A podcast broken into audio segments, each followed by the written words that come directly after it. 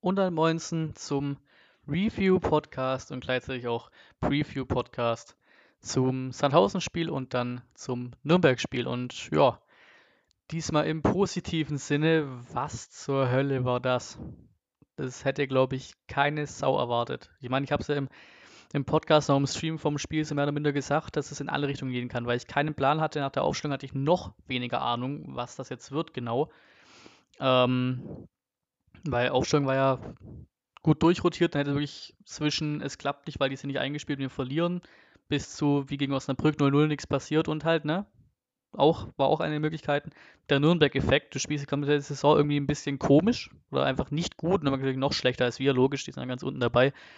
Ähm, aber ich gehe jetzt äh, ja in unser Aufstiegsrängen, da ist er auch absolut hin und her. Das kann ich ja keinem, keinem, keinem zeigen, dieses Aufstiegsrängen eigentlich. Wie der HSV wieder ständig patzen. Ähm, und löst sich halt was, ne? So der Nürnberg-Effekt. Auf einmal schießt, machst du mit jeder Chance ein Tor.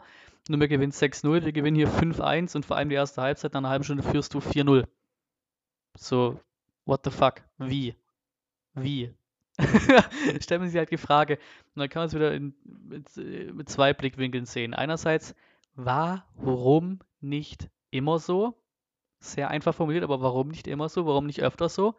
Und natürlich, okay, puh, 5-1 gewonnen, 4-0 geführt nach einer halben Stunde, nach Spiel mehr oder minder vorbei. Nicht mehr viel passiert, die zweite Halbzeit war auch nichts Besonderes. Aber ähm, kann man halt auch dann sehen nach dem Motto, ja, okay, gut. Sie scheinen noch rechtzeitig aufgewacht zu sein, wenn du, wenn du genau so das Spiel angehst. So vorne drauf presst, gerne auch die Aufstellung zu lassen oder halt mehr oder minder ähnlich lassen, ähm, dann wirst du auch in Nürnberg und gegen Darmstadt bestehen können im Sinne von, du gewinnst die Spiele. Kann man jetzt zwei Sachen sehen. Entweder warum nicht, warum nicht schon immer so? Wenn es anscheinend geht, warum nicht schon immer so? Oder halt, gut, gerade noch so zu rechtzeitigen Zeitpunkt aufgewacht. Jetzt steigen wir doch noch irgendwie auf als zweiter Platz. Aber, ne, bringt ja alles nichts, wie bei Nürnberg jetzt. Es bringt alles nichts, hier 5-1 gewonnen zu haben, wenn du jetzt dann gegen Nürnberg wieder verlierst. Bringt dann alles nichts. Das, das, du musst halt darauf aufbauen, ne? Die letzten zwei Spiele musst du halt auch noch gewinnen, sonst bringt der ganze Spaß hier, den wir gemacht haben, auch nichts. Wenn er dann wieder gegen Nürnberg oder Darmstadt patzt. Aber man kann sehr, sehr zufrieden sein. Vor allem die erste Halbzeit war top. Nach einer, nach einer Ecke ist 1-0 Gonzales. Castro im schönen Schuss hat auch echt ein gutes Spiel gemacht. Der fehlt leider gegen, oder ich muss fast sogar bei Castro gerade sagen, leider, ähm, gegen, gegen Nürnberg mit seiner fünften Gelben, aber gut, dann stellst du wieder einen Endo rein, der wieder, wieder spielen darf. Dann war Makituka, das war wirklich, das war so eins der Blickrichtenden, nee, aber eins, eins der Tore, wo du gemerkt hast, yo, da steckt Wille dahinter. Der bleibt dran, setzt sich durch, Füße hat er ja gegen Keeper vorbei. Glück gehabt, dass ein Verteidiger so blöd in Richtung Tor dann abspringt, der wäre eigentlich sonst weit weg vom Tor. Ähm, und dann Weich geht er hinterher, steuert weiter rein. Er hatte kurz Angst, dass das jetzt irgendwie als Foul gegen Sandhauser abgepfiffen wird, aber war ja nichts.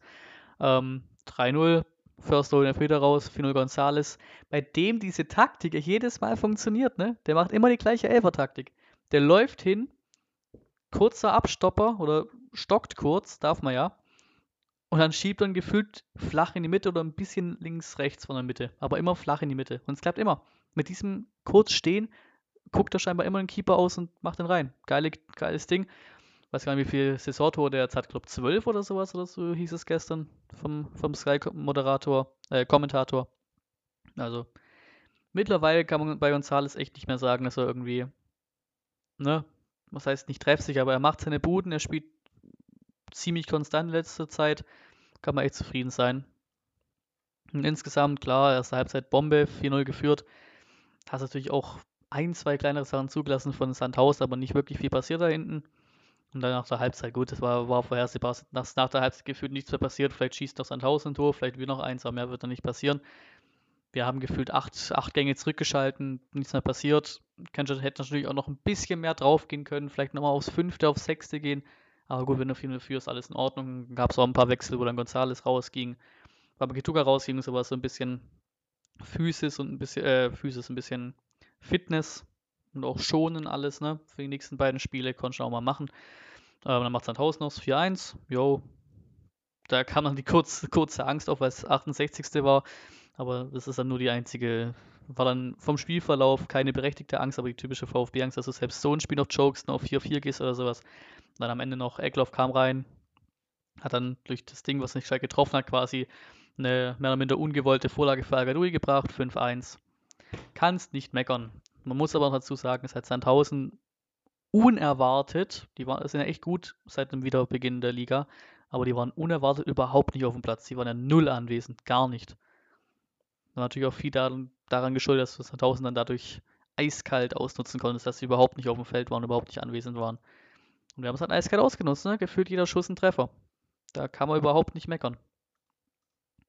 Aufstellung war dann wieder halt ne, sehr unerwartet, dass auf einmal, ne, er ist, er ist halt zurück zu dem, was er sonst spielen lassen hat. Ist mir jetzt erstmal aufgefallen, ist mir letzten Wochen gar nicht aufgefallen. Er hat immer mit Viererketten gespielt und alles. Das ist jetzt zu dem zurück, was er sonst gespielt hat.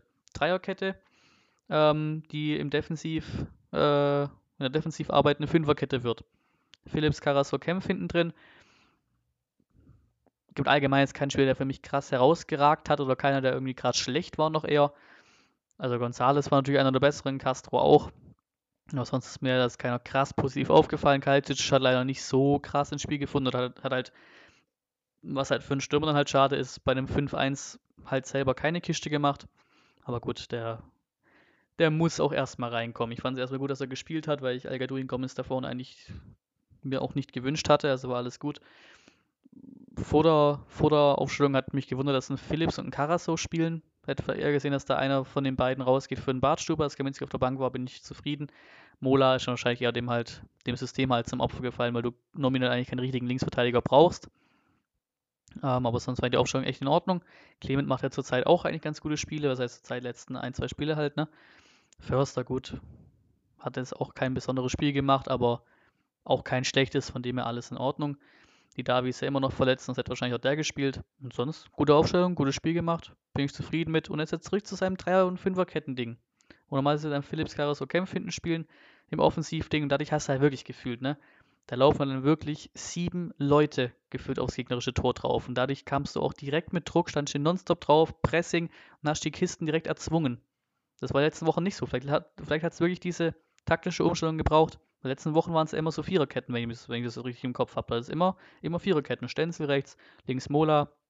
Vielleicht hat das die Umstellung jetzt wieder äh, gebraucht, weil mit der hat er ja am Anfang auch gespielt, mit der waren wir auch relativ erfolgreich, ne? Heidenheim, Aue geschlagen, äh, Bochum geschlagen und so Sachen. Mit der waren wir erfolgreich. Das ist mir gar nicht, letzten Wochen gar nicht aufgefallen, dass er auf einmal eine andere Formation gespielt hat. Aber jetzt ist er zu seinem Oldschool-Ding zurückgekehrt und es klappt. Also gerne da beibehalten. Dann halt im Defensivstil sind dann quasi Wamangituka und Gonzales die verkappten Rechtsaußenverteidiger und Linksaußenverteidiger. Also gerne, gerne die Formation so weitermachen. Braucht es große Wechsel? Keine Ahnung. Also eigentlich ja nicht. Da jetzt auch ein Karasot oder ein Philips mir nicht krass negativ aufgefallen ist, alles in Ordnung, aber so an sich nominell hätte ich da vielleicht noch einen Bartstube reingestellt, statt, statt einen von den beiden da hinten. Kempf darf da gerne drin bleiben als Kapitän. Ähm, oder mit der Leistung her. Sonst, was willst du da großartig ändern vorne? Ich fände es mal cool, wenn du Eckler von Beginn an bringst, aber macht Sinn, den auch eher später zu bringen. Kam in der 70. Also auch schöne Spielminuten bekommen. Und sonst kannst du das Ding genauso aufstellen. Da habe jetzt ja keinen Plan, wie jetzt Nürnberg uns entgegen, entgegenwirken wird mit ihrer Ausstellung. Davon ist auch immer abhängig, aber an sich top, dass man jetzt zurückgegangen ist auf diese Aufstellung. Und es hat ja funktioniert, ne? Es hätte auch voll in die Hose gehen können, dann nach dem Motto, ja, Sexwechsel, neue Formation, der Trainer macht Aktionismus und hat keinen blassen Dunst mehr. In die Richtung hätte es auch gehen können, ist es aber zum Glück nicht. Ja, und dann sind wir wieder Zweiter. Dadurch, dass Heidenheim, keine Ahnung, scheinbar auch nicht wirklich aufsteigen will, nur 0 gespielt gegen Fürth und der HSV ich habe das Spiel nicht groß gesehen, mich hat nur gefreut, dass es 1-1 ausgegangen ist am Ende, aber laut den HSV-Fans war es auch tatsächlich, tatsächlich verdient, dass sie nur 1-1 gespielt haben. Und Osnabrück fast sogar besser, also gefühlt wie bei unserem Heimspiel gegen Osnabrück, was ja damals 0-0 war und wo Osnabrück auch vom Gefühl her die besseren Torchancen hatten. Da sind wir wieder Zweiter. HSV wieder dumm gepatzt, Heidenheim kommt auch nicht, aus, nicht, äh, nicht raus oder holt keine Siege. Und dann 5-1 reingesetzt, hilft auch mal gut fürs Torverhältnis dann kann man mit dem Spieltag extrem zufrieden sein. Wir haben jetzt 55 Punkte, 17 Tore plus Tordifferenz. Bielefeld ist da schon aufgestiegen. Ähm, Hamburg hat 54 und 21 Tore Tordifferenz. Also Das sind jetzt auch nur noch vier Tore quasi. Also das ist auch noch aufholbar, wenn es am Ende noch um, um eine um Tordifferenz geht. Heidenheim hat elf Tore plus und hat 52 Punkte. Und am Wochenende nehmen sich der HSV und Heidenheim ja gegenseitig hoffentlich die Punkte weg, ne? Weil Heidenheim spielt gegen Hamburg. Alles zeitgleich jetzt. Letzten beiden Spieltage alle zeitgleich, Sonntag 15.30 Uhr. Das heißt auch für euch aufpassen, das Stream beginnt nicht um 13.15 Uhr, sondern um 15.15 Uhr. Ähm, alles gleichzeitig, das heißt den Ticker vom, oder was sind das Ergebnis von Heidenheim, weil wir natürlich auch sehr drauf acht geben und auch im Stream reinpacken, noch als zweites Ergebnis zur Tabelle und zum Nürnberg-Ergebnis. Wir kennen ja das, das Layout langsam.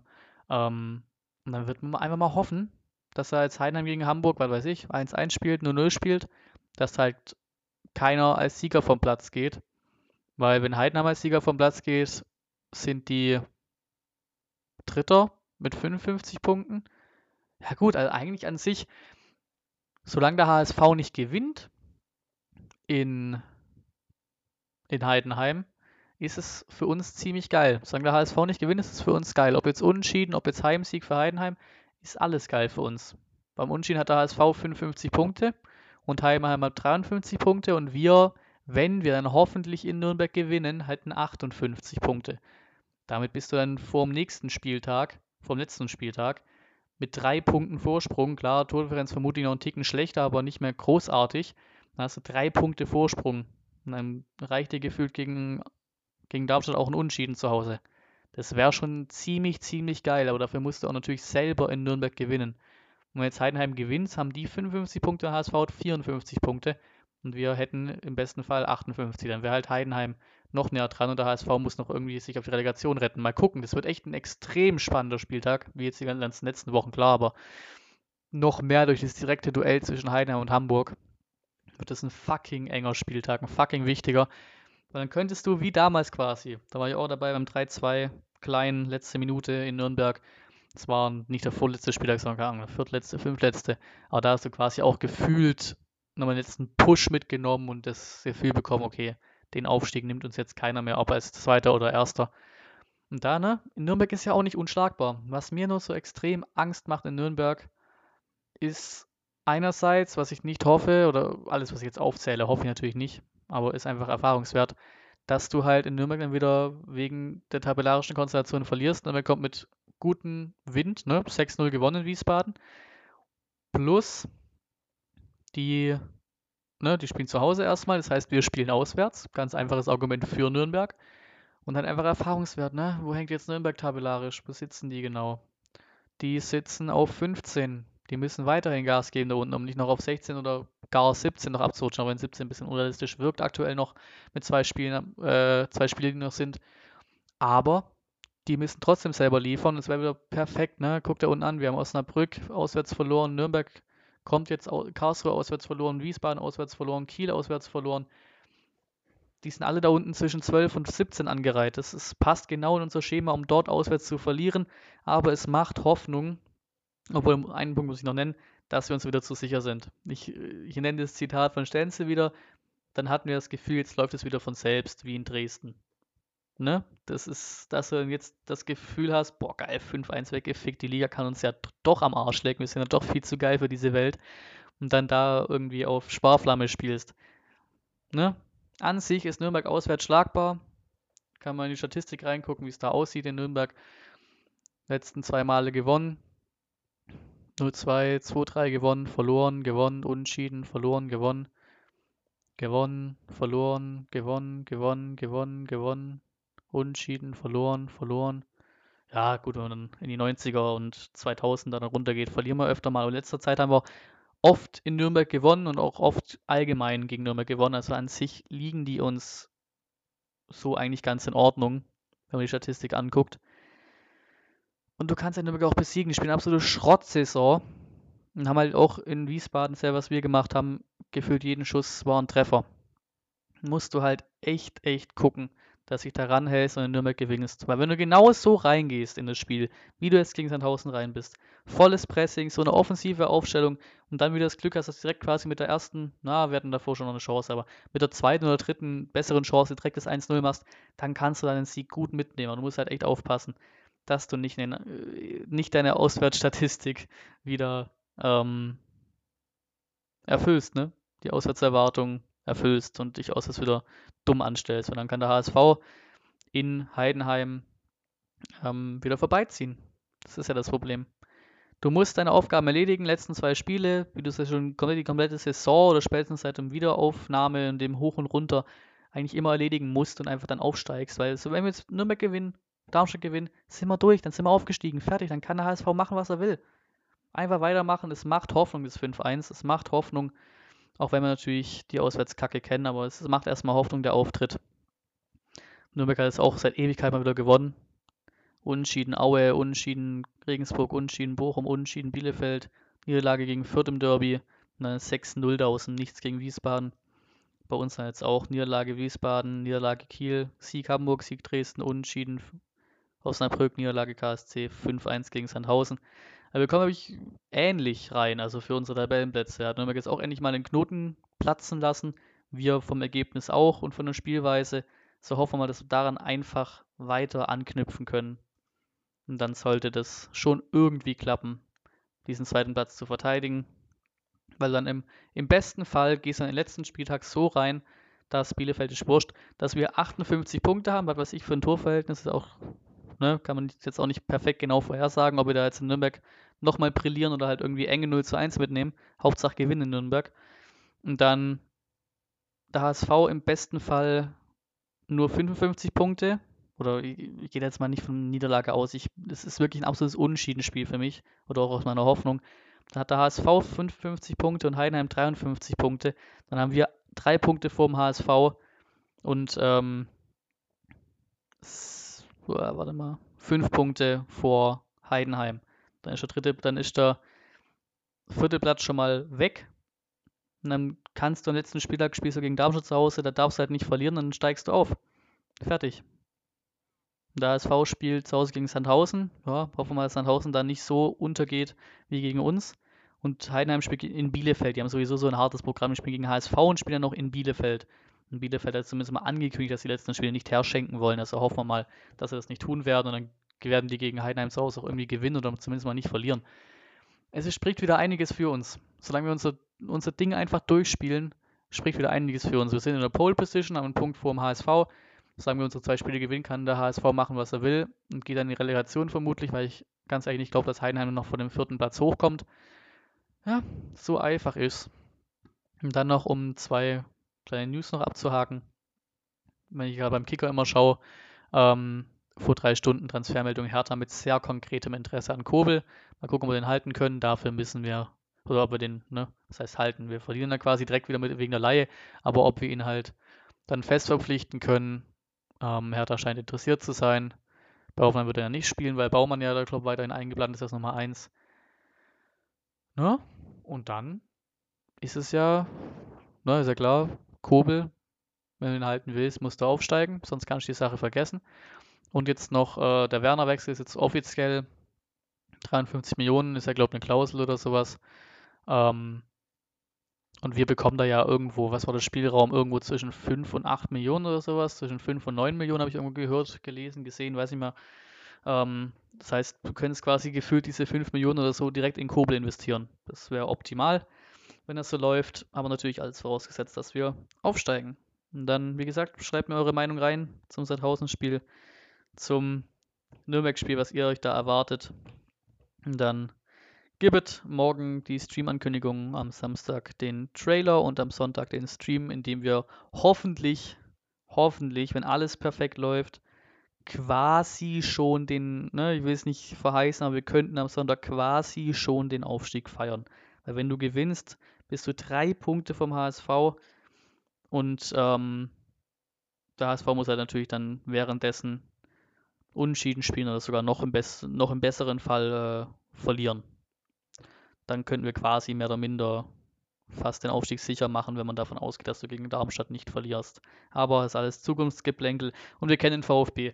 Man kann es nicht überbewerten, das 5-1, genauso wenig wie man das 6-0 von Nürnberg überbewerten kann. Es wird ein extrem interessantes Spiel, weil jetzt beide mit so einem ne, einfach lösenden Spiel reingehen. Beide mit so einem Kracher 6-0, 5-1. Mal gucken, wer jetzt am Sonntag dann dran bleibt und nachliefert, ist ja für beide weiterhin extrem wichtig. Nürnberg will in der Liga bleiben, wir wollen aufsteigen.